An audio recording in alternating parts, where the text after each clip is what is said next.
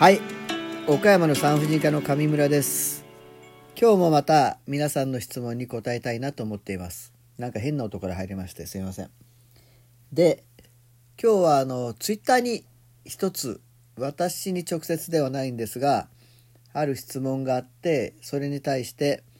えー答えを、まあ、私の掲示板を引用して答えを、えー送ってくださった人がいたみたいなんですがいつも本当にいつもよく来る質問なんで今日はこのことについても答えておきます。まずピルを飲んでいるのですがある病院の先生は採血検査を3ヶ月ごとにする。ある病院の先生は採血検査を1年ごとにする。子宮頸がん検診も1年ごとにする。乳がん検診もする。ある先生は検査が全然ない。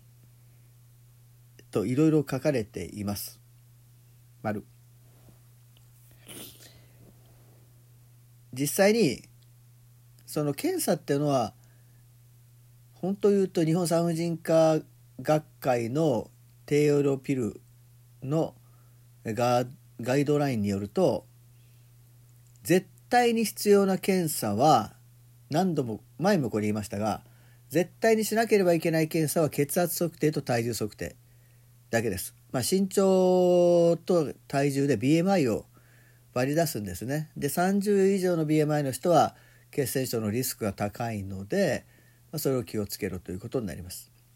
まあ、それまでに問診票でタバコとか、えー血栓症のリスクが高い血圧とかそういうことはまあ調べているので、まあ、それはまあ前もって分かっているとして、まあ、日々変化するのが血圧と、まあ、体重はそんなに急には変化しないでしょうけれども、まあ、その辺が血栓症のリスクなのでその2つは絶対に調べろと言われています。で問題は採血検査です。これもう一度言いますが採血検査は定期的にしても全く意味をなしません。何も分かりません。全く無駄な検査です。確かにお薬を飲む時に肝機能の問題がありますがピルを飲んで肝機能が悪くなるということは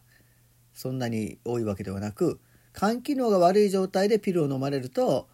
まあ、それは、えー薬の効果とかそれから悪い状態に、えー飲み薬を飲むとさらに肝機能を悪くしますのでそういうことのチェックの必要に肝機能があるのですがこれはまあ一般に人間ドックであるとか会社検診であるとかそういうところのレベルでいいですし、まあ、肝機能が特に普通の人でそんなに急に悪くなるということもないのでこれも定期的に検査をする必要はない。体の体調が悪かったりまあなんか体の検査の中で肝機能が必要であろうというような状況が起きた時に、まあ、これは普通に内科とかそういうところで必要に応じてすればいい。その結果を教えてもらえばいいというだけであって婦人科が定期的にするべきものでもありません。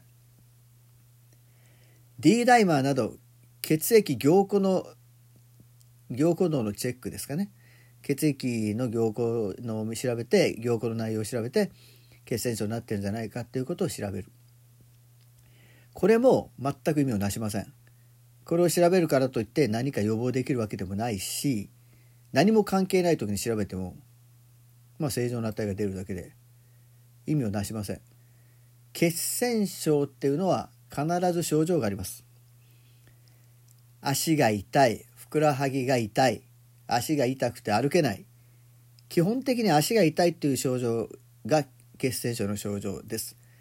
それ以外の症状確かにいろいろありますが、まあ、調べてみたら特に異常がないということが多いです。ただピルをもらう時に説明聞いてますよね。分からなかったら私に聞いてくれれば、えー言います。血栓症の症状っていうのがあります。そんな症状がちょっとでも疑わしい時に検査をしてください。血液検査は D ダイマーだけで結構です。その値で医者があこれは血栓症の検査が必要だなと思えば血液内科血管外科などに紹介して血栓症の検査をします、まあ、その産婦人科の先生が直接超音波なんかでされる方もいるでしょう。それ以外症状が何もない時の検査は全く無意味ですからその定期的検査をされている病院があるのであればそれは全く無駄な検査をしているので、まあ、病院を変えても結構だと思います。もしくは先生にどういう意味があるのかを聞かれても結構だと思います。ピルっていうのは海外では薬局に置いているような薬だったりします。また国によってはタダで配っている薬です。そのような薬に定期的検査が必要なはずがないじゃないですか。一般的に考えて。よくピルを飲んだら妊娠がしなくなるんじゃないでしょうか。とか太るんじゃないでしょうか。とか聞かれる方がいらっしゃいますがピルってファッションモデルの人はみんな飲んでいますし飲んでる方が多いですし避妊が必要な人は絶対に飲まなければいけない薬なわけですよ。これは前も話しましたが避妊はピルでするものであってコンドームではできないです。コンドームで避妊は普通に破れなくても漏れなくても2%妊娠しますし一般の人が普通につけるやり方でしたら10%を超える妊娠率です。物理的に避妊はできないんですよ。だから避妊はピルなんです。そして確実な避妊をするためにはピルとコンドームの併用なわけですよ。でピルっていうのはこれもいっぱいいっぺん話しましたけど将来子供が欲しいけれども今は避妊が必要だからっていう人が飲む薬なわけですからこれがもし将来の妊娠に影響があるのであればそんな薬売れるわけがない販売されるはずがないじゃないですかなので将来の妊娠には全く影響がないと思っていただいて結構です。そして太るからモデルの人が飲んでいます。オリンピックのアスリートたちが飲んでいます。太ったら困ります。いろんな論文を見てもピルを飲んだら太るというデータはありません。確かにピルの種類によっては食欲が増してきたりむくみが起きたりすることがあって体重が一時的に増えることがあります。ピルは何種類もあるのでそれはあなたにとって合わないピルっていうだけですから別のピルに変えてください。あなたにとって一番合うピルを見つけたらいいそれだけのことです。ですので必要な検査は血圧測定と体重測定。それだけですから。それ以上の検査は必要ないわけですただし婦人科にせっかく来てるんですから性行為経験がある女性には年に1回の定期的な子宮頸がん検診は当然進めます。ある程度年齢が上がれば子宮体がん検診も、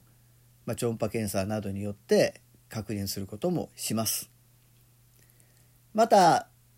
30歳以上40歳になってくれば乳がん検診も婦人科医として当然お勧めします。でもこれらは絶対にピルを飲むためにしなければいけない検査ではありません。年に1回の子宮頸がん検診をしないからピルを出さない。意味が分かりません。そんな医者はいないと思います。子宮頸がんにリスク、まあ、ピルを飲むと子宮頸がんのリスクが上がるので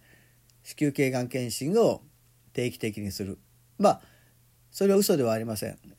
するべきものです。でもピルを飲むから子宮頸がん検診は絶対にしなければいけないという定義は全くありませんからこれは女性として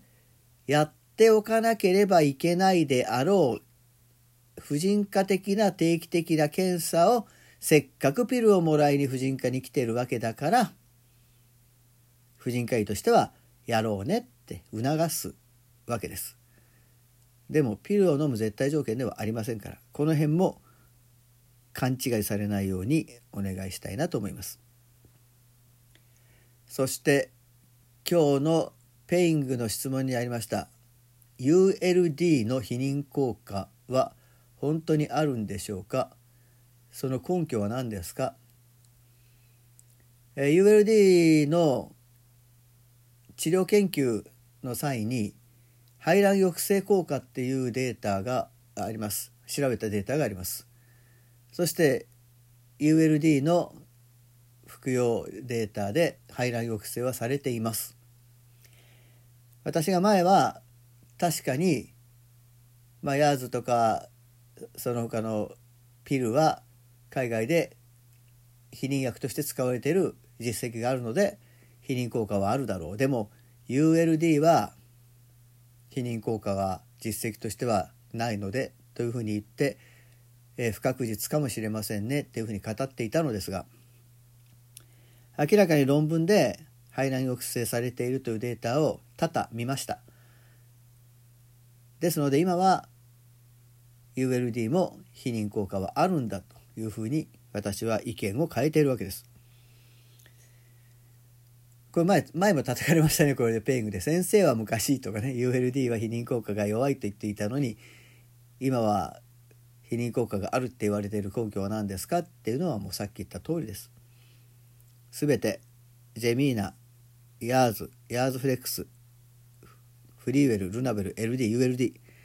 すべて超低用量ピルたちに避妊効果はあります飲み忘れ飲み遅れが少し1日2日あったところで避妊効果は続きます。休薬期間も避妊効果はあります。それ以上飲み忘れた時下痢が続く時嘔吐が続く時どうしたらいいのか私のラジオトークの、えー、第何番か忘れちゃいましたね。あ前の方のラジオトークを聞いてください。書いています。もしさらに詳しい質問がある方は詳しい質問？他の質問がある方は Twitter の私のペイングの掲示板に書き込んでくださったらいいです。また皆さんの質問待っています。よろしくお願いします。